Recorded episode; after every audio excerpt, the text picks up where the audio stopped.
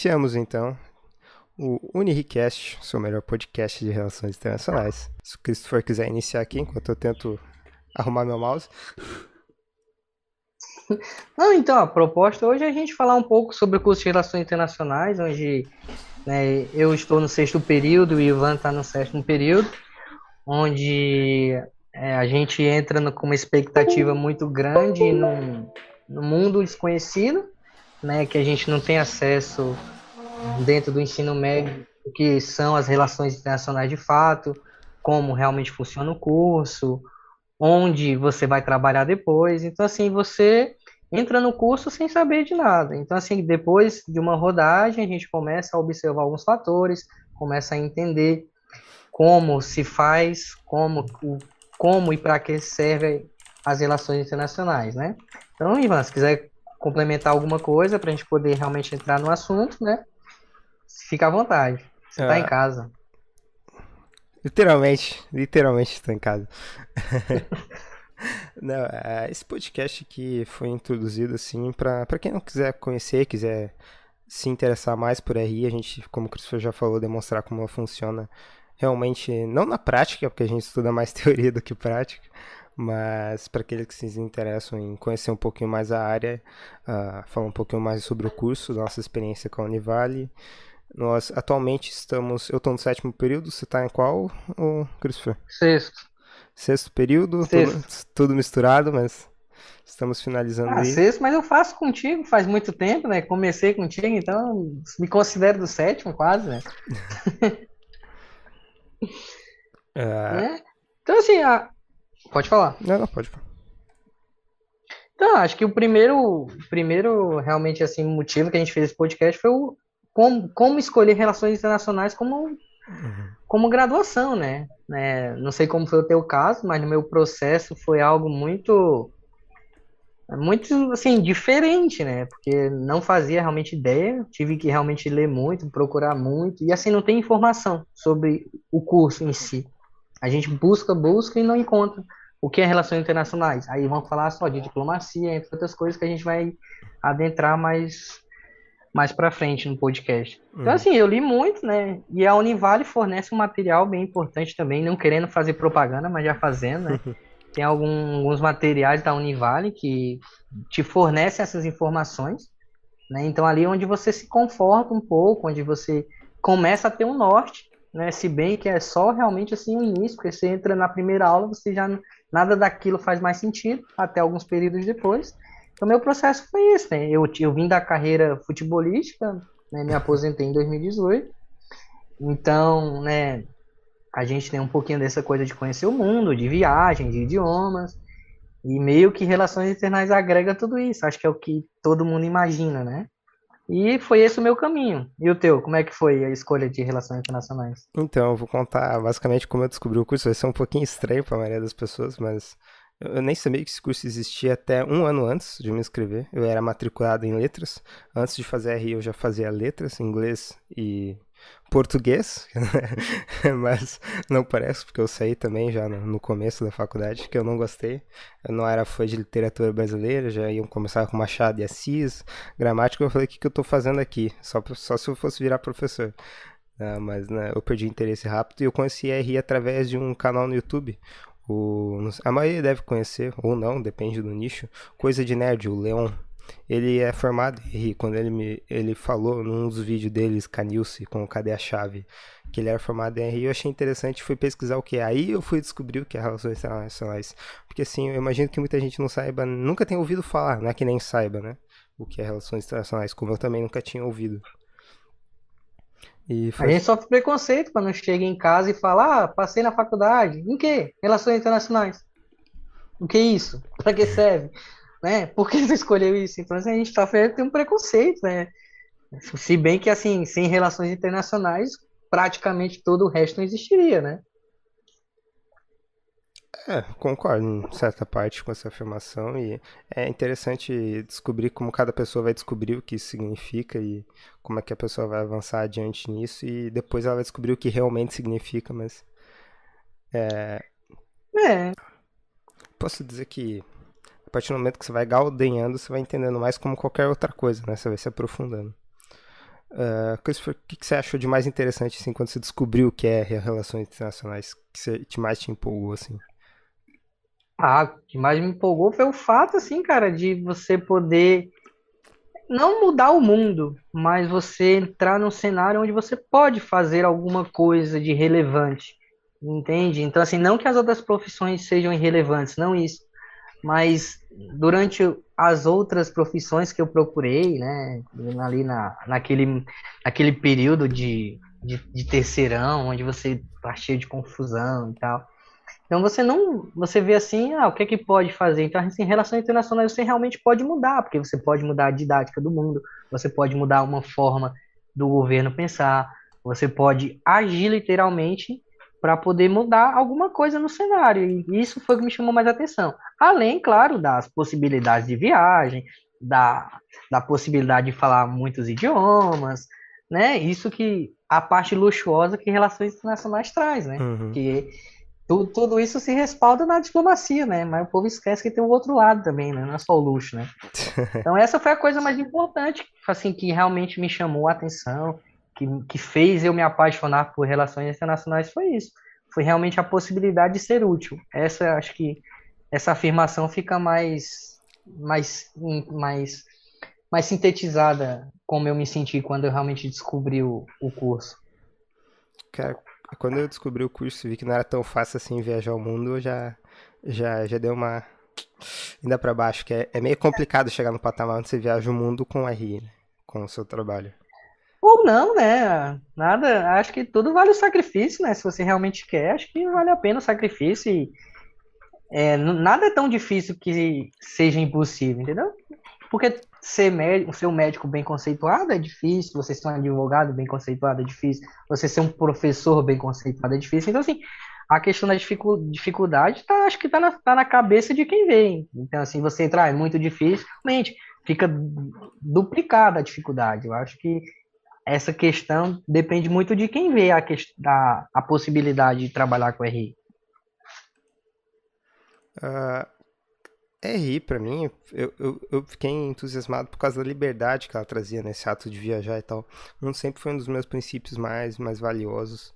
Mas é algo que, diferentemente da maioria das pessoas, nunca pensei em RI como diplomacia, né? Que é o que a Maria pensa que é que vai lá pro Instituto Rio Branco, vai fazer todo aquele processo gadeando, fica tipo um ano em treinamento, para depois o último estágio sendo a embaixada ou ministro das Relações Internacionais mas nunca tive esse interesse forte. Minha área foi sempre privado. Eu busco, pelo menos eu sempre busquei na minha mente fazer isso para uma companhia ou para minha própria companhia. O Rebelo fica feliz de ouvir. né? Ele fica. O Rebelo é o nosso professor de núcleo privado, privado. que é realmente onde mostra busco, busquei é, a atuação das RI no núcleo né, privado, em empresas, onde como pessoa jurídica você pode fazer, né? Você pode abrir uma consultoria, entre outras coisas que a gente vai aprofundar daqui a pouco. Né? Hum. Mas ele fica feliz a gente ouvir isso. É, teu lado é mais. A gente tem. A gente tá bem nos opostos, né? Porque eu mesmo eu sou da esfera pública, eu sou. Não, não sou especialista ainda porque a gente não é informado é, mas meu foco principal é política externa, onde realmente ali a, a, a, a diplomacia. Se bem que diplomacia corporativa não é muito minha área, porque vai mais para a tua, onde a, é a, relação de empresas, de interesses é, empresari, empresariais, onde vai muito de pessoa para pessoa. Porque os objetivos do Estado, eles são meio que unificados. O Estado ele tem que pensar de uma forma meio que parecida, até porque né, o Estado é só representa um só, um, um, o próprio corpo, não pode representar mais de um. Então, assim, empresarial tem muito isso. Ah, tal, tal empresa pensa de tal forma, a empresa concorrente pensa de uma forma totalmente oposta. Então, para você, a diplomacia corporativa tem isso, como agregar empresa X com Y no mesmo objetivo. Para mim, é essa é a dificuldade da, da corporativa. Não sei se você vê de outra forma né, diplomacia corporativa eu acho que cada um tem suas vantagens e desvantagens. Eu vejo que o Estado é realmente o mais poderoso dentro da RI, porque ele é o, é vamos dizer que é o ator principal colocado entre a maioria das, das teorias. E eu nunca tive esse problema, nunca tive essa vontade por causa da burocracia. Por exemplo, eu fui fazer o alvará da empresa que eu trabalhava, Geopan, antigamente, era eu que era responsável, pelo menos eu fiz uma vez, o alvará, e, cara, é uma burocracia tremenda. Você vê que tudo que você precisa para trabalhar no estado, você tem que fazer uma licitação e tudo demora demais, sabe? Você sempre precisa do aval de uma pessoa acima de você. Mesmo o presidente precisa do aval de outras pessoas para fazer. É coisas secundárias, vamos dizer, eu pedi pedir fazer um projeto, iniciar, eu acho que o privado nessa área ela é muito mais rápida e é muito mais ágil, né? Como tem uma grande divisão entre é, é, corporativo e, e, Estado e público, eu acho que a RI tem essa grande divisão. Para ficar mais claro, deixa eu pensar como seria melhor explicar isso. É difícil explicar RI dessa forma porque ela é, uma, ela é um curso muito variado, ele te dá, ele é muito amplo, né, por ser um, bacharelado. Assim, e... mas para tu explicar, tu pode focar na diplomacia aqui para a gente fazer falar hum. a diferença entre corporativa e, e estatal, aí acho que já a gente já consegue fechar essa ideia. Perfeito, perfeito. Quer falar um pouquinho mais da, da, da pública? Não, aí? pode seguir seu raciocínio, só para você não, não ir muito além e quem está é. nos ouvindo acabar não entendendo muito. É, porque assim, de... só para a gente como é o primeiro, a gente tem que familiarizar o pessoal que está assistindo, porque se a gente for falar muito termo técnico, a gente vai acabar dispersando, entendeu? Só para a gente não fugir muito. Não, perfeito. Então vou, vou ser mais sucinto aqui no, no corporativo. Corporativo, vamos trabalhar a comparação com o Comex, a diferença DRI e Comex nesse sentido. O corporativo é aquela pessoa que vai fazer o contrato, que vai atrás das reuniões, que vai fazer esse debate cultural entre as duas empresas e vai fazer essa, essa parceria entre os dois, né? Ele é o que vem antes de houver as transferências comerciais, porque antes de ter essas transferências comerciais, tem que ir um representante lá conversar, arrumar o contrato, esse que seria a função principal do RE no corporativo, mas tem várias vertentes, porque, como eu já disse, o curso é muito vago.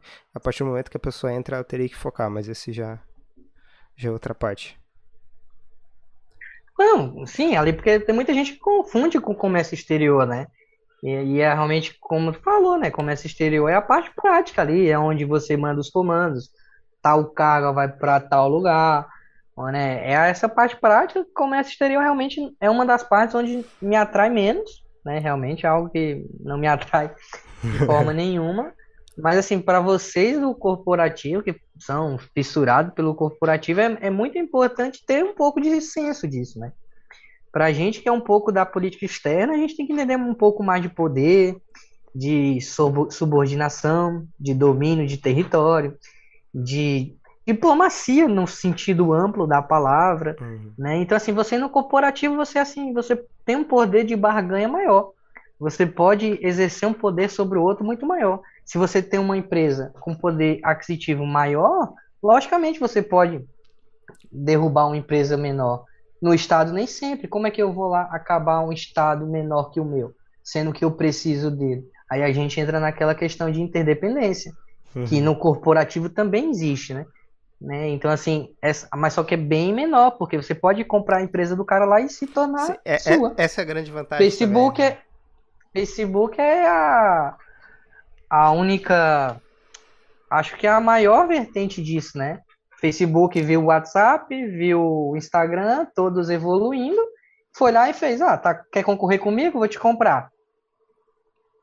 É, essa é uma das facilidades. Não sei como, como que tu vê isso, se tu vê uma, uma coisa positiva, se tu vê algo negativo. É, Como é que tu vê? Tem os dois pontos, fatos? né? Vamos, vamos olhar no lado da Microsoft. É, a Microsoft queria comprar Discord, queria comprar tudo. Conforme as empresas vão crescendo, eu vejo que elas, elas chegam a um nível onde elas são obrigadas a vender.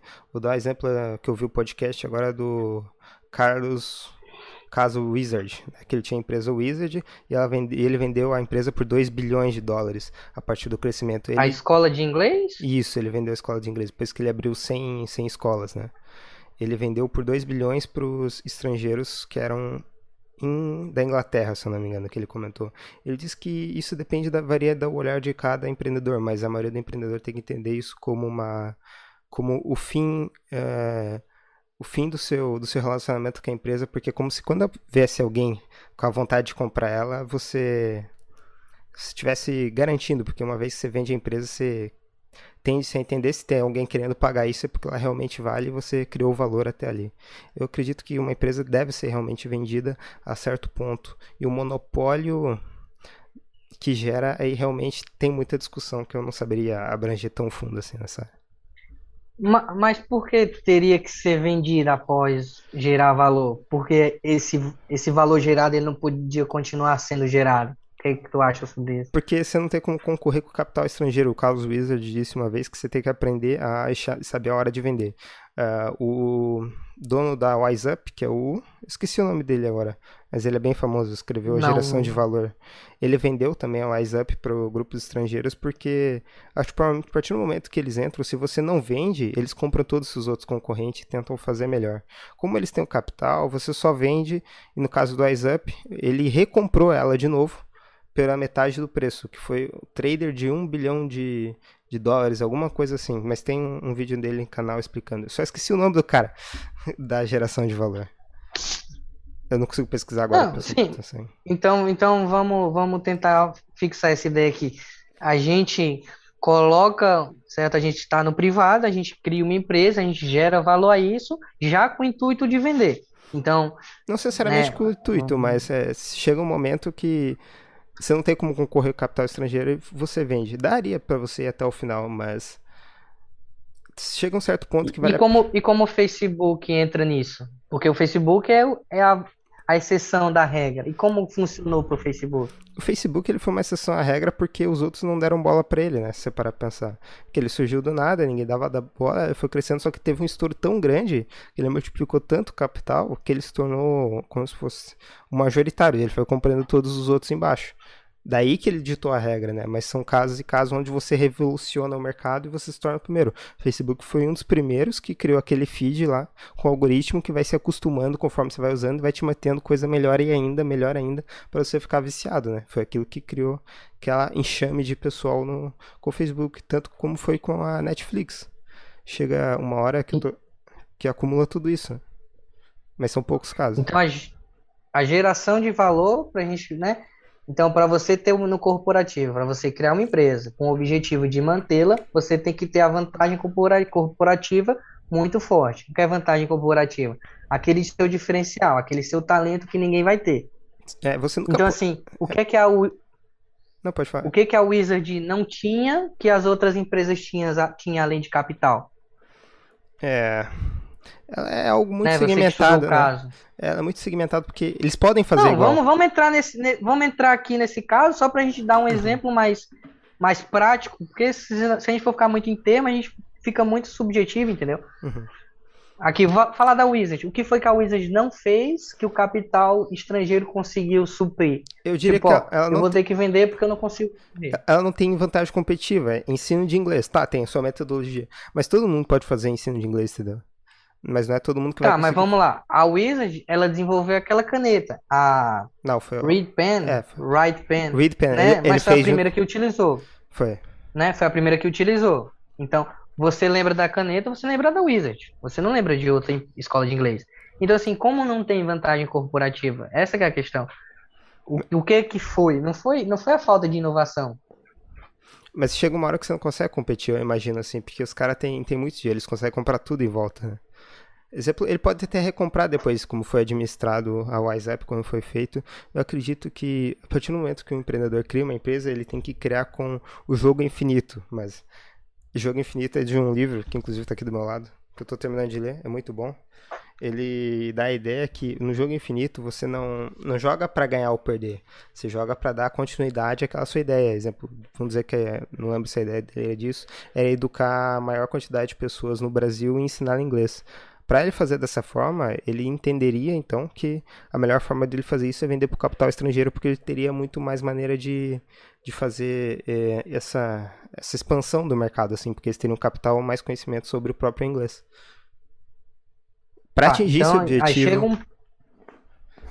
Pode falar, pode concluir. Não, para atingir esse objetivo, então, do jogo infinito do empreendedor, qual seria a ideia principal dele, que é transformar mais pessoas e aprenderem mais inglês, ele faria essa, essa venda porque ele sabe que outras pessoas podem fazer melhor que ele. Tá, então é, chega um momento que eu não posso fazer mais, então esse capital ele continua o meu trabalho e depois eu posso recomprar. É, esse o, é o, então, esse é o ciclo finito do, do corporativo, se a gente for analisar. A gente cria uma empresa, a gente desenvolve uma vantagem corporativa, a gente estende o máximo até chegar a um capital estrangeiro, a gente vende e depois a gente recompra. Esse é o ciclo finito do corporativo? É da, de qualquer empresa, eu acho. Toda empresa ou vida humana tem seu começo, meio e fim. A única coisa é ter que tentar manter a ideia, né? Por trás. Acho de... que o Estado não tem fim, hein? É, aí não sabemos tão, tão cedo se vamos saber essa resposta. Acho que a gente sabe como começou, como vai terminar.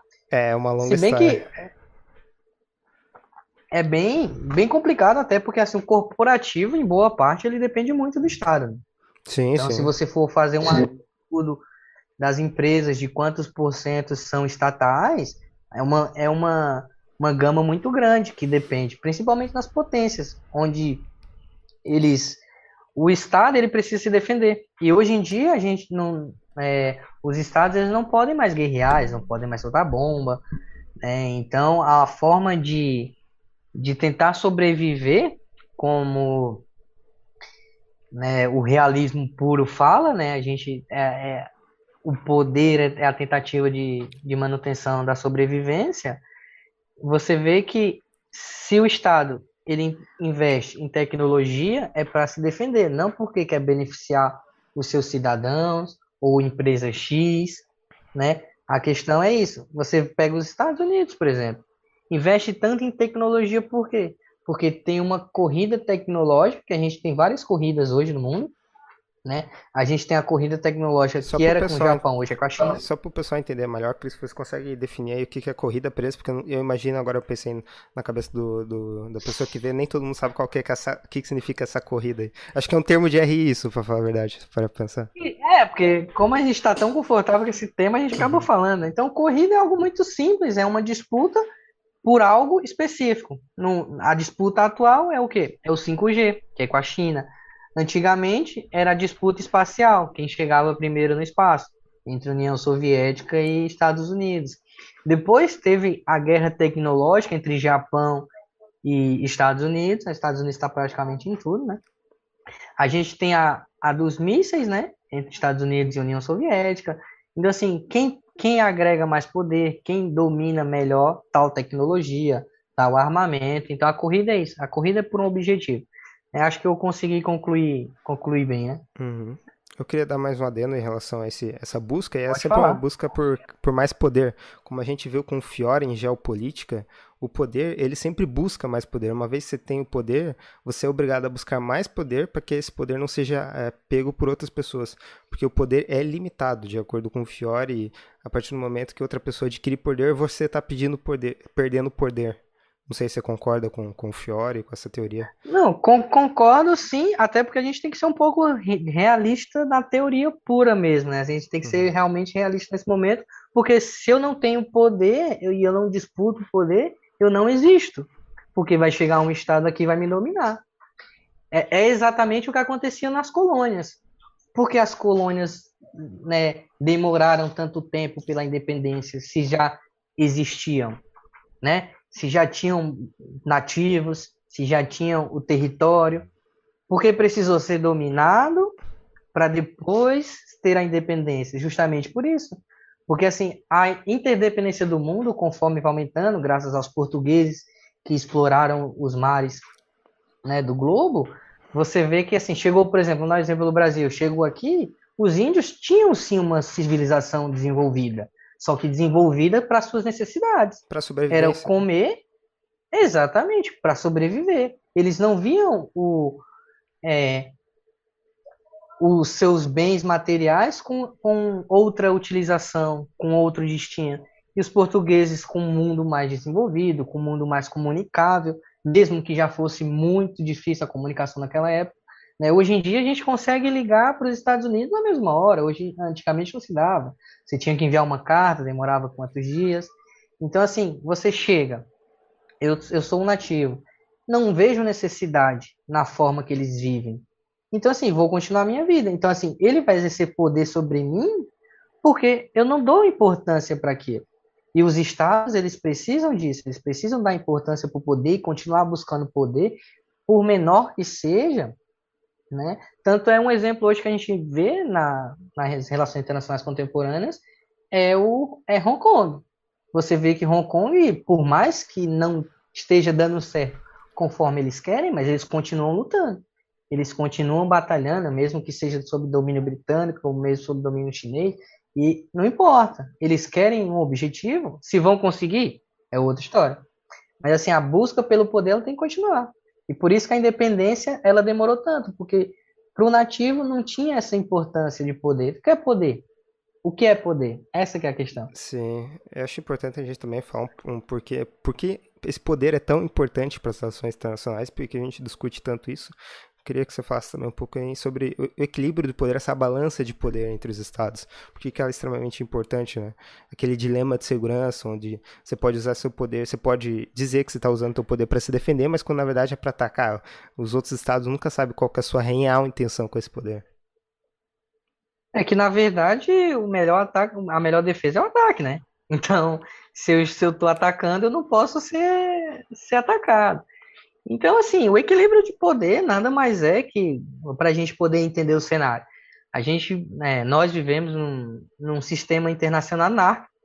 O que é um sistema internacional anárquico? É um sistema onde não tem uma entidade maior que os estados. Né? Estados correspondem a países.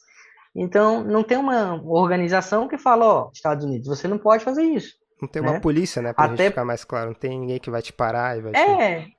É que assim, essa polícia ela é muito coercitiva, né? Quando você fala polícia, você vai muito pro lado coercitivo. Uhum. E o lado da entidade supranacional, eu não, não, vejo com esse não vejo com essa com essa com essa objetividade.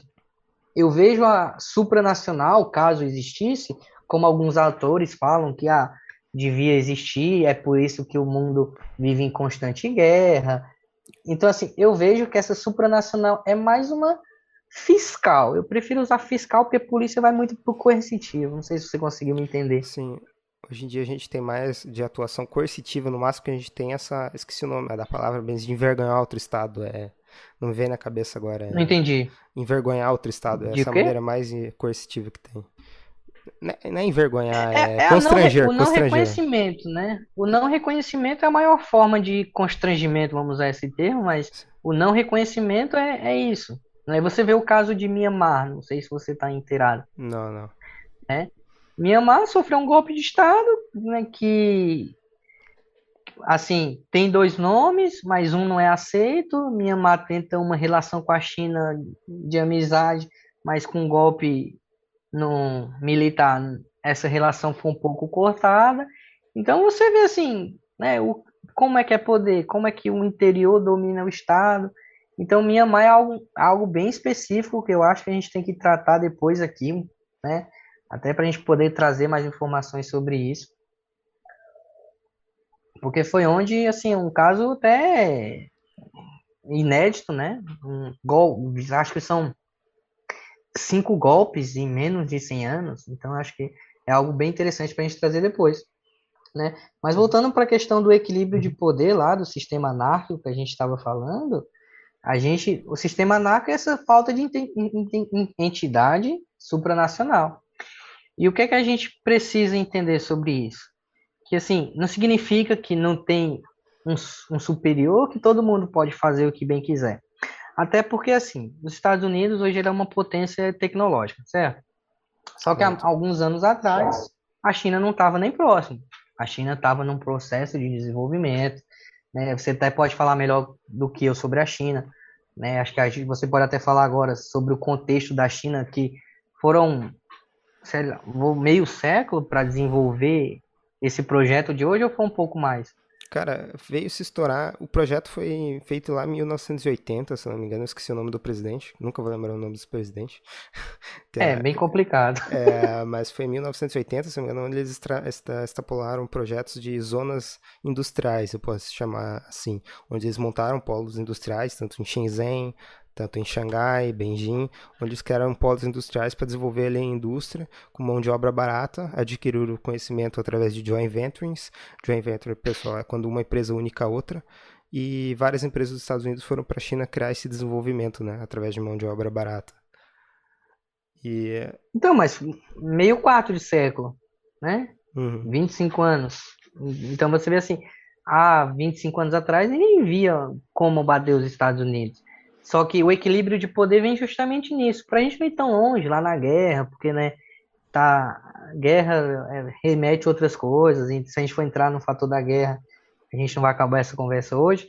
Mas aqui, a China se preparou para enfrentar os Estados Unidos, por quê? Se os Estados Unidos dominam todas as tecnologias, domina todo o poder bélico, quem ia parar os Estados Unidos? Ninguém. Então, simplesmente, ele ia ter todo o poder de fazer o que ele quisesse. Então, o equilíbrio de poder é esse. Quando surge algo que se destaca, vem alguém de baixo e, e se equipara. Às vezes não se equipara, mas tenta combater essa, sobre, essa supremacia, porque, né, senão vira, vira algo, algo né, sem lei e algo. A gente pode até voltar a Hobbes, no estado natural, onde tudo gera guerra, né? Então, assim, esse é o equilíbrio de poder. Entendeu? Sim. Eu acho que. Não sei se você concorda. Sim, claro. Né, com a se minha repete na história. Né? De, de poder. Se a gente... Mas a gente vai falar de Primeira Guerra Mundial, né?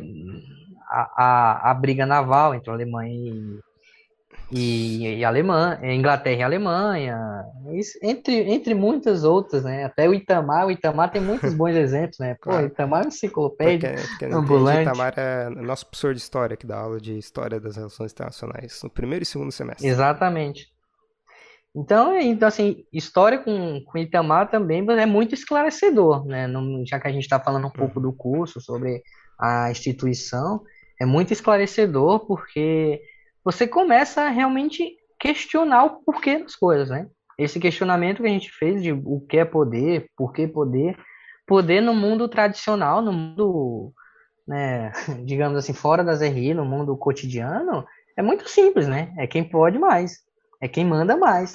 Mas nas relações internacionais nem é, assim, nem é sempre assim, né? Porque quem, os Estados Unidos podem tudo, mas nem podem fazer o que quiserem, é, é entre né? aspas. Né? É porque tem. Não, ele não pode. Ele Sim, você não pode soltar uma bomba, né? Poder ele... ele... pode, só que vai ter consequências, no caso, tanto do próprio povo. Mas aí é justamente onde a gente pode entrar. E as consequências? Vale a pena, né? Aí, assim, você vê, vale a pena? Eu, eu acredito que a guerra dos mísseis, a guerra não, crise dos mísseis, é, é um bom exemplo disso. Porque os Estados Unidos, ele podia assim, ah, não quero nem saber, vou soltar a bomba, vou ganhar essa guerra aqui, o poder é meu. Mas só que depois, o que restaria? Como seria essa reconstrução?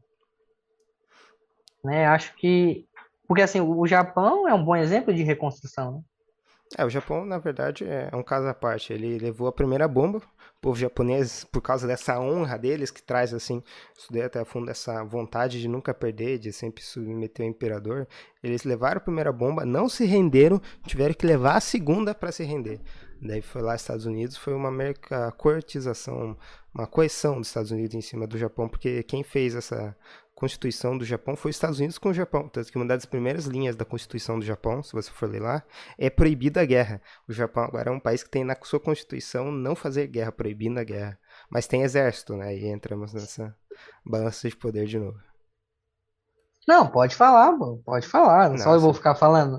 Não vamos tornar um monólogo, né? Não, assim, não, pode claro. falar mais sobre, a, sobre o Japão. Continuar. Porque não é só isso, né?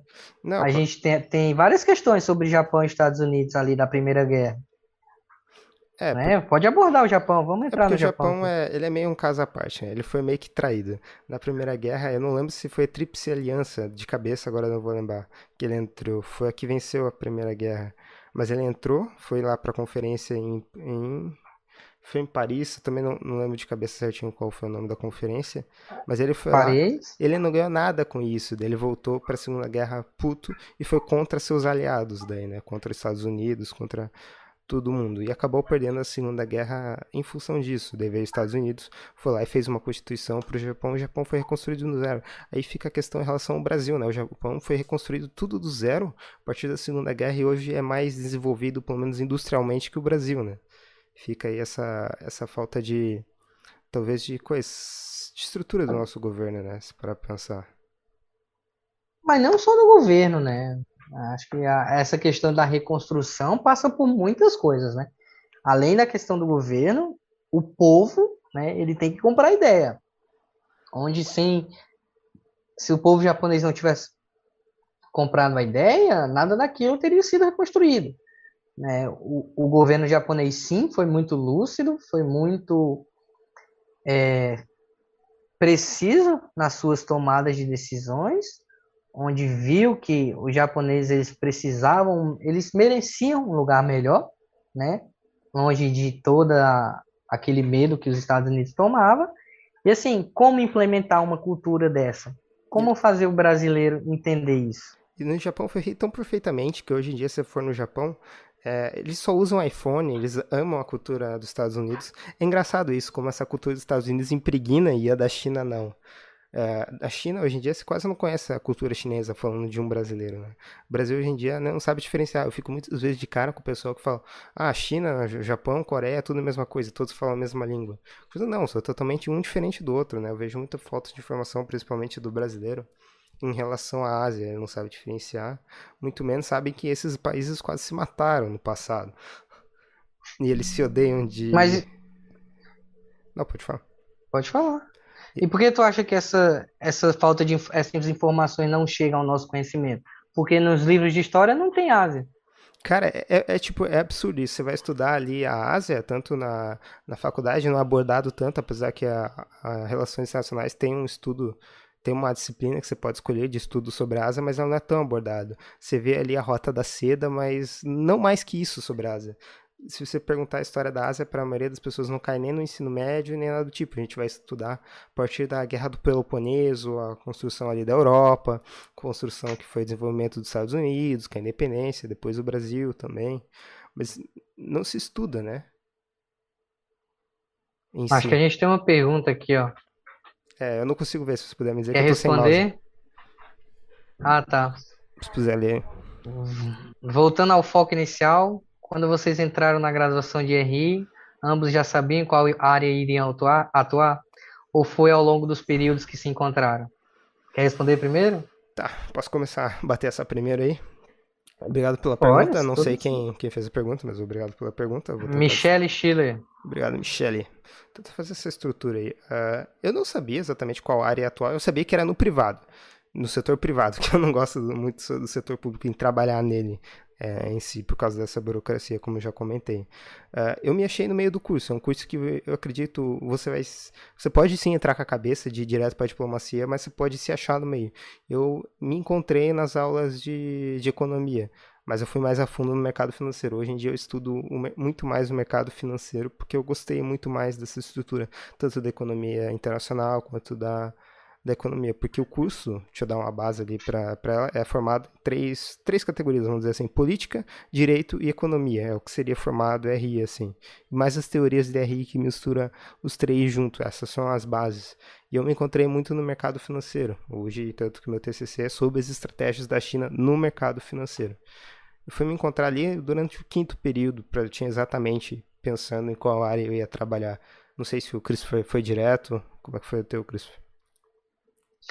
Ah, então, eu fui assim, lógico que a diplomacia é o início onde você é a principal profissão, onde você tem um exemplo, né? Mas você, logicamente, tem um. Eu falo particularmente, porque não vamos nessa questão não podemos generalizar. Eu, assim, me apaixonei pela diplomacia logo quando cheguei no curso, mas não sabia o que queria. Que vim saber lá pelo quarto período, eu acho, que onde entendi o que realmente a diplomacia faz, como atua um diplomata, para que serve o diplomata. Porque até então é, é puro achismo, né? O que, é que o diplomata faz? Eu acho que faz isso, eu acho que faz aquilo. Então, né, quando você entra nas teorias, você entende o porquê que o diplomata trabalha, onde o diplomata trabalha. Então, a gente vai trabalhar o realismo, a gente vai trabalhar o, a, as questões de poderes, quais são os estados, quais são os atores, quem é que participa das relações internacionais. Então, quando você entende esse conjunto, aí você consegue entender diplomacia. Você aí você sim claro, né? consegue entender ou, ou, ou, diplomacia estatal ou diplomacia corporativa. Eu, particularmente, eu prefiro o, o, público, né? Porque onde realmente a diplomacia acontece. Né? Você vê assim, lógico, a diplomacia corporativa ela é muito exigida, tanto é que vem a para-diplomacia. Né? A para-diplomacia está entrando muito nisso, o projeto de cidades irmãs, que é onde você busca uma cidade estrangeira para compensar as suas necessidades. Então, por exemplo, é, a sua cidade tem falta de água. Então, tem uma cidade lá nos Estados Unidos que tem uma técnica que possibilita o acesso à água. Então, fazer uma parceria, uma troca de conhecimento, intercâmbio. E eu acho que foi aí que eu, que eu me apaixonei por, por relações internacionais de verdade. É, cada um né? é muito particular, porque eu vejo uh, várias pessoas se identificando em, em diferentes áreas, né? Exemplo, eu tive uma amiga que saiu no primeiro período de RI e foi fazer Comex. Exemplo, eu não suportaria ficar o dia inteiro sentado na frente do computador decidindo NCM. Para quem não sabe, o NCM é a norma do Mercosul comum, que define, é um númerozinho que define qual que você vai importar e como vai ser taxado no Brasil.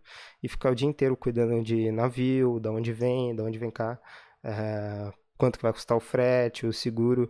Eu, particularmente, eu não me via sentado numa cadeira fazendo isso o dia inteiro, né? Eu me via realmente mais com o princípio de, de liberdade. Foi isso que eu sempre busquei. Então, eu fui me identificando com certas áreas que me permitissem trabalhar com essa liberdade. Uma liberdade no que eu sentido não de não trabalhar no computador, mas sim trabalhar uh, saindo um pouco desse foco de segunda a sexta, das 8 às 6. Não que R não trabalha dessa forma, principalmente diplomata, mas você vê que é uma área muito abrangente. Você não vai ficar sempre fazendo esses mesmos processos, a mesma repetição. Você sempre vai variar. Vai um contrato com a, a Turquia, vamos dizer que é totalmente diferente um contrato que você vai fazer com a Ásia. É sempre um desafio diferente a cada dia. É algo que te empolga sempre a melhorar, sabe? É isso que eu vi de diferente de R que eu não conseguia ver em comércio exterior, por exemplo.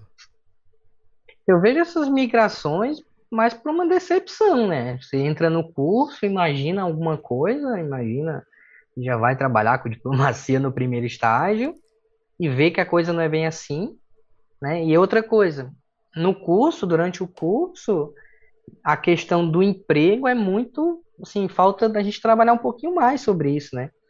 Como o internacionalista ele realmente trabalha, onde que ele realmente pode trabalhar, qual o cargo que ele exerce? Eu acho que assim, a gente tem que ter um ênfase maior. Porque nos últimos períodos você tem, ah, vocês vão trabalhar nisso, vocês vão trabalhar naquilo. Mas no começo, você não, não, não existe essa coisa. Não tem. Aí todo. Uma pergunta corriqueira nas aulas era essa: onde é que a gente vai trabalhar, professor? É, então, é. assim, acho. Não sei se você concorda com isso. Não, sim, claro. É, eu vejo isso muito impresso, é, principalmente nos alunos. Vamos dizer que eu conheço o Aaron, é um que trabalha em comércio exterior, mas tem vários outros que vão sempre trabalhar no comércio exterior, principalmente onde a gente mora. Para a gente situa situacionar o pessoal, a gente mora no Vale do Itajaí, é um local onde tem um porto muito grande, tem muitas áreas de, de comércio exterior. Então, a maioria dos, dos alunos hoje em dia, querendo não, vai trabalhar no Comex, pelo menos no começo. Vai trabalhar fazendo esse sistema de frete, de NCM, de conversar com o um cliente no exterior, focando mais nessa área. Questão de emprego realmente falta muito para o internacionalista em si. Eu, tanto que a própria profissão de internacionalista, que é aquele que atua nas relações internacionais, foi classificado ano passado pelo governo, né? Para você ver como algo muito recente. O curso, se não me engano, começou no Brasil a partir de 2016, 2005, alguma coisa assim. Mas não que você. 2005. Ah, alguma coisa, eu não lembro de certeza a, a data. Não, não fico... 2 e 5, isso é algo muito recente, então as pessoas não, não compreenderam, o próprio mercado não compreendeu, mas é um curso que eu vejo muito crescente no futuro, principalmente com a internacionalização, tanto como o Christopher falou da para, para diplomacia, a da diplomacia entre as empresas está crescendo muito, o mundo está ficando muito conectado com a internet. Hoje em dia pode ter pessoas do Japão, qualquer outro tipo, e eu acredito que vai ficar muito mais ainda com a pandemia que amplificou muito uh, uh, uh, os online, online, essas conferências online. Posso ter uma conversa aqui agora com meu representante no Japão, ter uma reunião com o pessoal do Japão agora, e todos esses temas estão tá modificando muito, o mundo está ficando muito mais in, in, conectado em si, né? Fazendo muito mais Exatamente. transações e e dessa forma acredito que o RR vai crescer muito ainda. Ele é muito novo ainda na história de cursos e qualquer outra forma. Assim, aqui no Brasil sim, mas a questão assim, até das empresas realmente aceitarem o internacionalista, porque assim, o aluno de RI, quando está lá, não sei se todo mundo tem essa curiosidade, mas eu, quando comecei no curso, ah, o que, que RI trabalha, né? Como? E você procura lá internacionalista, não, não aparece emprego, né? Não aparece nenhuma uma vaga aberta para ser internacionalista. Então, realmente, você entra no curso e fica perdido. Espera aí, eu faço relações internacionais, eu vou ser um bacharel em relações internacionais, né, vulgo internacionalista, e não tem profissão, não tem emprego para mim, onde é que eu vou trabalhar? Né? Acho que isso seria algo. Na primeira aula você já tem que falar isso na, nas introduções das relações internacionais, não só falar de como começou o curso ou né, onde foi, mas isso, porque quem começa uma graduação quer saber do emprego, primeiramente, né, na maioria dos casos. É, não quero saber como começou, quero saber onde eu vou primeiro. Aí se eu quero ir lá é outra história. Eu acho que todo, todo aluno de RI começa por isso, né? Mas assim, e tem outra coisa nisso, além do, da falta de emprego, a questão é que a gente tem que falar dois, três idiomas para fazer relações internacionais, né? Hum. Que a gente chega, como assim, né? Livro em inglês, livro em espanhol, porque no primeiro período os caras a gente manda isso. É, isso é né? curiosidade. Né? No primeiro período a gente já tinha que ler livro em inglês. Eu já cheguei sabendo é? bem inglês, eu já consegui assim? ler o livro. Mas a pessoa tem que ter ciência que a partir do momento que ela entra no curso, você não precisa saber inglês ao entrar no curso. Mas durante ele você tem que desenvolver, porque você tem que saber no mínimo inglês na hora que você. No mínimo, no mínimo do mínimo. É, e se for para diplomacia, tem que saber inglês, francês, espanhol. E, né, de preferência, mais uns dois, três, né? Então, assim, é algo no curso, e assim, até a, a gente tem matérias específicas de idiomas, né? Acho que só inglês e espanhol, eu acho, né? Não tem, tem francês, né? se eu não me engano, também. É, acho, mas, mas tem essa disciplina que eu, quem, um, dos nossos colegas fez, acho que, não lembro quem foi que fez. Hum, fez inglês. Acho que o Erlon fez inglês, tinha mais uma que eu esqueci o nome. É, mas é algo muito. A aula não é só inglês, eles falaram alguma coisa assim. Uhum. Né? Acho que a aula tinha que ser mais inglês, já que é inglês. Então, forçar realmente, né? A gente tem que ser forçado já que nas teorias a gente é bem forçado, né? Assim, os caras não tem dó, né? Assim, não é um curso fácil, né? Quem estiver ouvindo a gente achando que vai fazer relações internacionais e vai passar, né, bem à vontade, indo para praia, faltando aula, não é bem assim, tá, gente? A gente precisa de muito estudo, até porque são teorias muito complexas, onde a gente aqui está tentando trazer o mais enxuto possível para vocês, né? onde as questões elas envolvem mil coisas e mil interpretações diferentes. Então, assim, não pensem, tá, gente? Você que está pensando aí em fazer relações internacionais, se inscrevendo no vestibular hoje, não pense, vou passar do jeito que eu quiser em relações internacionais. Né? A gente tem vários amigos que pensaram assim, né? E, infelizmente, e reprovaram no primeiro período. Ficaram para trás, né? A gente fica triste, porque querendo ou não querendo, a gente quer que relações internacionais se torne um curso bem mais, bem melhor, né? Assim, quando eu falo não do curso na, na Univale, mas do seja, seja mais visto, seja mais conhecido, acho que é muito importante, porque assim, você fala, ah, faço medicina, você sabe o que você faz. Mas é, relações internacionais você não faz. É, é muito claro na né? cabeça né? Eu sinto pessoas, muito né? falta disso. Mas eu acredito que isso. Eu fico triste, na verdade, né? Sim, claro, é muito novo, é um bebezinho ainda, né? Mas eu fico triste, não sei você, mas dá um sentimento de, poxa, é, né, assim...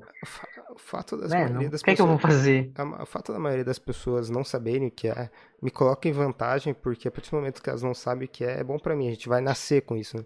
A gente não é nos primeiros, óbvio, mas a gente, é da primeira década, pode ser assim, da segunda década do Brasil de RI, e a gente talvez está formando é. um embrionário do que daqui 50 anos seja talvez o curso mais popular. Não sei se vai ser, mas. Não mais popular, até porque na teoria as conspirações não é algo muito popular, né? O povo gosta de, eu vou fazer isso, vou ganhar isso. Infelizmente o mundo pensa dessa forma. O mundo capitalista ele pensa dessa forma. Eu preciso me sustentar, eu preciso sobreviver, né? A gente nem vai entrar nessa questão de novo, porque senão a gente vai acabar sendo repetitivo. Mas praticamente o mundo quer algo prático. Eu quero me formar, eu quero ter meu emprego, eu quero viver a minha vida e fazer como todo humano faz. Né? Relações internacionais, até tu se achar, filho, vai demorar um pouco. É, eu acho que vamos, tentar estruturar isso na forma do curso para ver se ajuda alguém aí para O primeiro semestre a gente tem, vamos colocar assim, introdução da RI, história, metodologia, qual que era a outra? É, direito? Introdução ao direito, né? Dire... Não. No primeiro período, direito, introdução ao direito, é. econo... as economias, introdução a relações internacionais.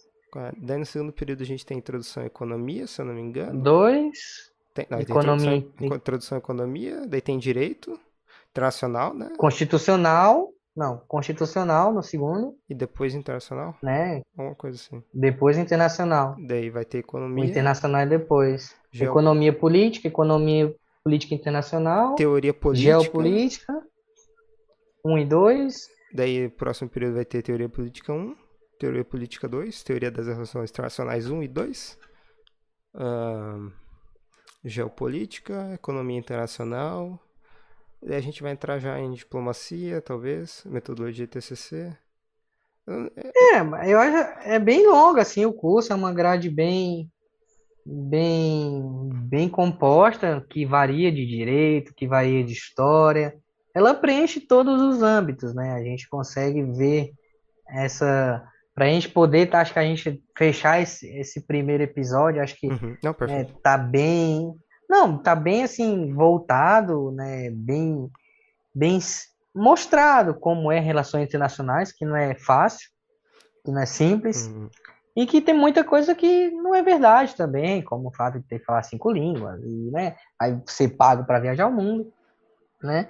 Mas assim, a Univale não dá todos esse, todos o suporte, né? Se alguém tiver em dúvida da universidade, né? Vale a pena a Univale, onde ela tem todo o suporte, né? A gente tá num período estranho, atípico. Incomum, né? Entre assim. outros, né? Mas, assim, todo o suporte, a gente tem o apoio de ótimos professores, né? A gente citou algum deles, alguns deles aqui. Né? A gente está sendo até injusto não, não, citar todos, então a gente fazer uma menção honrosa aos outros, que a gente não, não citou aqui, claro. né? Que eles não fiquem bravos se eles estiverem assistindo. E, assim, a gente né, pro próximo episódio a gente vai divulgar nas redes sociais o assunto e esperar que ajude alguém, né? Essa que é o objetivo do curso. Se vocês quiserem apresentar para outras pessoas que queiram aprender o que é RI, no Instagram eu vou começar a fazer vários cortes da live aqui, é, de pontos específicos, exemplo, quando o Christopher explicou que é equilíbrio do poder, será feito uma, uma parte específica postado lá, para poder ajudar a definição de cada pessoa, entender como é que é o conceito, o que é discutido assim RI. Basicamente o que a gente teve nesse podcast foi uma discussão que a gente teve ao longo do curso, né? Uh, durante todo o curso a gente teve essa discussão e é muito importante para quem quiser aprender uh, a entender isso, a gente dá essa base assim, ver se é isso que você quer discutir durante, durante sua formação. É. Não sabe se vai fazer relações internacionais? Assiste o nosso podcast. Siga a gente no Instagram, no, no, no YouTube, né? no quais são as redes sociais. Vídeos. Uh, né? Tem aquele de fazer as notificações. É, ativa o sininho se quiser é, ajudar a gente. Aí qualquer pergunta a gente vai estar à disposição. Acredito que a gente conseguiu dar uma bela introdução por hoje, não acredita, Christopher? Ah, sim, por mim, né? Acho que se a gente for falar muito, a gente vai acabar falando muita coisa não tem nada a ver, né? E aí tá, vai cansar quem está nos assistindo também, né? Correto. né? Então a gente deixa para o sábado que vem, para trazendo um novo, um novo assunto, uma um nova pauta, talvez é. um convidado, né? Que o convidado não Inclusive, deu certo essa semana para todo mundo. aconteceu Quem sabe de RI ou quiser aprender mais, quiser ser convidado da gente, só mandar uma mensagem lá no nosso Instagram ou no Instagram pessoal nosso. Então, acho que é isso, né? A gente se despede por aqui. Né? Foi um prazer falar contigo mais uma vez, né? né? A gente vai continuar se falando. Obrigado a todos que estão assistindo, né? E até sábado que vem. Até lá, então, pessoal. Valeu.